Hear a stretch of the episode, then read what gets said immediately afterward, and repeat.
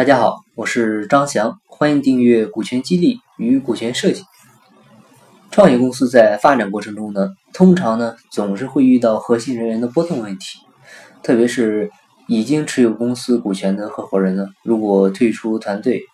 呃，该如何处理这部分人手里的股份啊？如何才能避免因为合伙人的股权问题而影响公司的正常经营呢？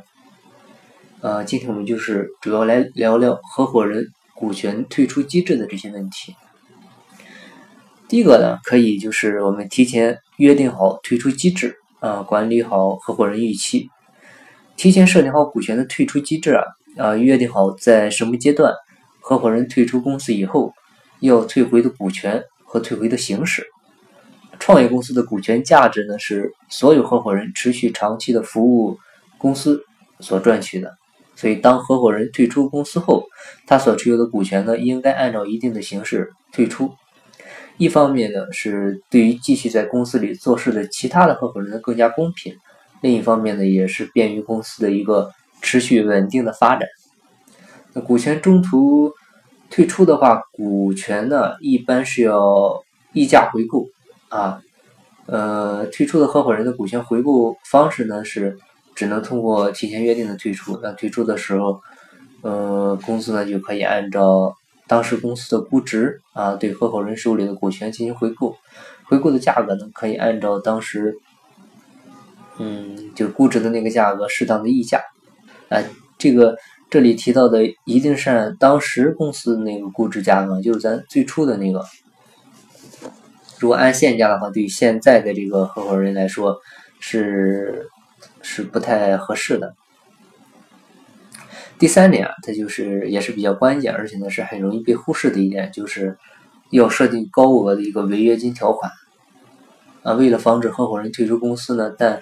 他却不同意公司呢回购股权这种情况呢，可以在股东协议里我们设定一个高额的违约金条款。这一条是非常好用的，但是呢却经常是容易被忽视。呃，那可能有的同学要问就是。合伙人股权呃分期成熟和离职回购股权这样的退出机制，是否可以写进公司章程呢？因为工商局啊，通常都是要求企业用他们指定的那个章程模板，所以股权的这些退出机制呢，很难是直接写进公司章程。但是合伙人之间呢，可以是另外签订协议啊，约定好股权的退出机制。因为公司章程和股东协议呢。它是两个嘛，而且呢，保证他们之间的尽量不冲突。那在股东协议约定啊，如果公司章程呢与股东协议冲突了啊，就以股东协议为准啊，这一条也是非常重要。呃，那合伙人退出的时候，应该是如何确定退出价格呢？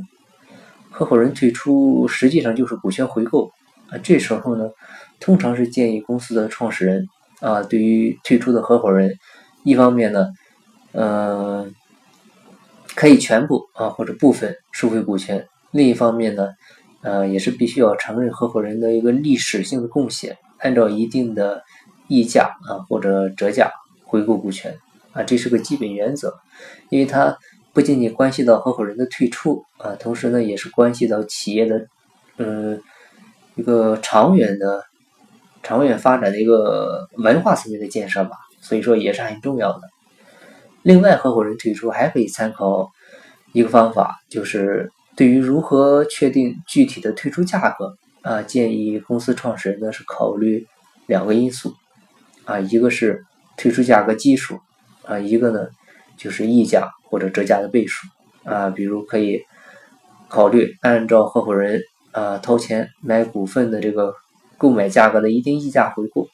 或者呢。按照退出合伙人，让他按照他持股比例啊，可参与分配公司净资产或者净利润的部分一定溢价。同时呢，也可以按照公司你最近一轮融资估值的一定价格的折扣价回购。那至于选择哪个退出价格基数啊，不同商业模式的公司它也都会存在差异啊。比如当时京东上市。啊，它当时虽然是估值了有三百亿美元，但是呢，公司的资产负债表它却不太好啊。那很多互联网新经济企业，它都是有类似的问题。所以，一方面，如果按照合伙人退出的时候可参与分配公司净利润的一定溢价回购，那合伙人呢很可能是费尽心血干了很多年，但是退出的时候呢，却是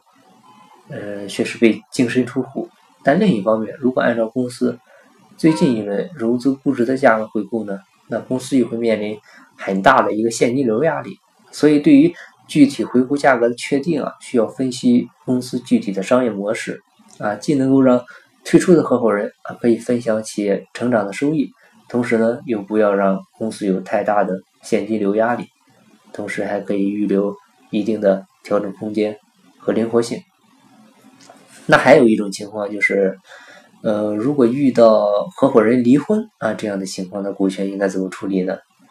呃，而且尤其是最近这些年，离婚率是明显上升了，那企业家群体的离婚率呢又可能偏高。那婚后财产的处理，包括股权，其实都是非常棘手的问题。离婚事件它影响的不仅是家庭，还会影响企业的一个发展时机。像前两年闹得沸沸扬扬的土豆啊，土豆啊，它不就是典型的例子吗？啊，所以一瞬间优酷就直接跟大土豆给收购了。那另外，婚姻还很可能导致呢公司的实际控制人发生变化。原则上呢。婚姻期间，财产是夫妻双方的共同财产，但是夫妻双方呢可以另外约定财产的归属，所以配偶之间啊其实也是可以签署土豆条款啊，约定配偶呢放弃就公司股权主张的任何权利啊，但是呢出于对配偶婚姻期间贡献的认可啊，也是为了取得呃对方的认可，那不至于夫妻关系由于股权的关系而出现。呃，比较尴尬的情况，也可以这么设计啊。一方面呢，确保离婚配偶他不干涉影响到公司的一个经营决策管理；另一方面呢，也是保障离婚配偶的一个经济性的权利。另外还有个问题就是，股权发放完了以后，那发现合伙人拿到的股权和他的贡献不匹配啊，这种情况该怎么处理？因为公司的股权呢是。一次性发给合伙人的，但合伙人的贡献呢却是分期到位的，这种情况确实是很容易造成股权配备和贡献的一个不匹配。那为了对冲这类风险呢，可以考虑合伙人之间啊先经过磨合期啊，这其实是对双方负责，所以呢就是可以先恋爱再结婚，同时呢还可以在创业初期预留出较大的期权池啊，给后期的股权调整呢预留空间。另外就是股权分期成熟和回购的机制呢，本身也可以对冲这种不确定性的风险。啊，好，哦，今天就到这里吧。如果您企业计划做股权激励或者有股权设计方面的困惑，啊，欢迎加入我们的会员。每周一期视频直播课程，啊，每期讲一个股权的知识点，包括。企业股权战略管理下面的股权激励、股权设计、企业顶层设计、公司治理、董事会、股东会治理，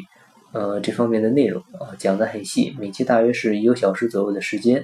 而且呢，直接进行互动答疑，年费是三百六十五元，所有的课程都是由呃股权战略管理专家泰山管理学院马芳老马芳老师呢亲自视频直播讲授啊，如果你想。加入的话，欢迎加我微信，备注“股权会员”，我邀请您成为会员。我的微信号是三二八六三四九六幺。机会在西天，尽在路上。我是张翔，下期再见，拜拜。